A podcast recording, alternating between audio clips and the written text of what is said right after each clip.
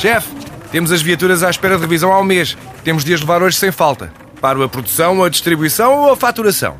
Cuide da sua empresa, que a Renault cuida das suas viaturas.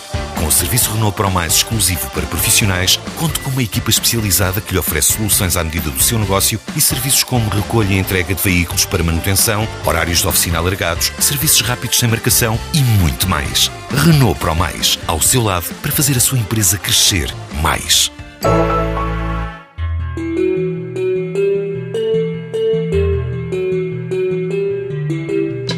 Penafiel homenageia Dom António Ferreira Gomes, voz livre da Igreja num tempo de tirania.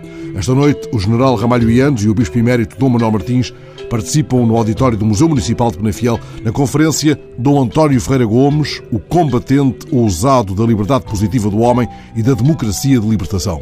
E amanhã, dia do nascimento de Dom António Ferreira Gomes, alunos do agrupamento de escolas a que foi dado o seu nome colocam logo pela manhã um ramo de flores junto à estátua que o homenageia em Milhundos. Ao fim da tarde será a romagem à sepultura de Dom António, a sepultura que ele quis modesta, assim o exigiu, aliás, em testamento. Por sua mão, determinou também Dom António que a sepultura fosse encimada por uma cruz, tendo ao centro a rosa, símbolo da aspiração cristã a uma civilização da beleza e do amor, a que a Igreja chegara pelos fins da Idade Média e que, como ele escreve, deverá retomar como promessa de um futuro digno do homem. Podem esse testamento, bem como a carta que em julho de 58 dirigiu a Salazar e lhe valeu o exílio, ser vistos na exposição documental que a Biblioteca de Penafiel apresenta durante todo o mês de maio. Lá está a primeira edição, para muitos desconhecida, da obra de estreia de Dom António Ferreira Gomes em 31. Chama-se Herói e Santo é um drama em três atos e dois quadros sobre a vida de Nuno Álvares Pereira e foi editado pela Livraria Simões Lopes, de Domingos Barreira. O que muitos não sabem é que essa primeira obra, ao contrário da posterior edição da Aleteia, não é assinada por António Ferreira Gomes, mas por Guia de Penafiel, significando Gomes de Penafiel.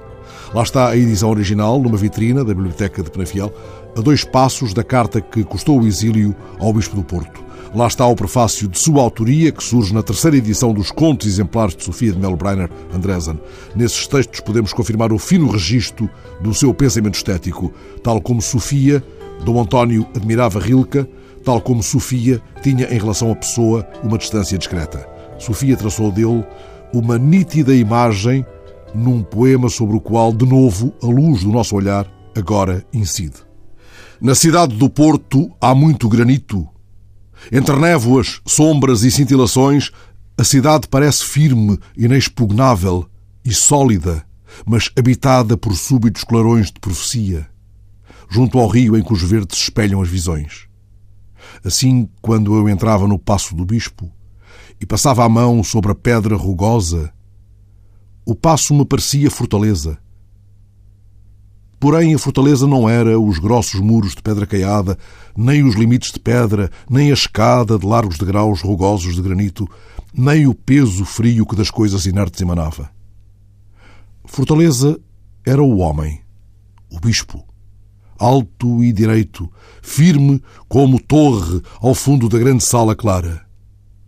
Fortaleza de sabedoria e sapiência, de compaixão e justiça, de inteligência a tudo atenta, e na face austera, por vezes, ao de leve, o sorriso inconsútil da antiga infância.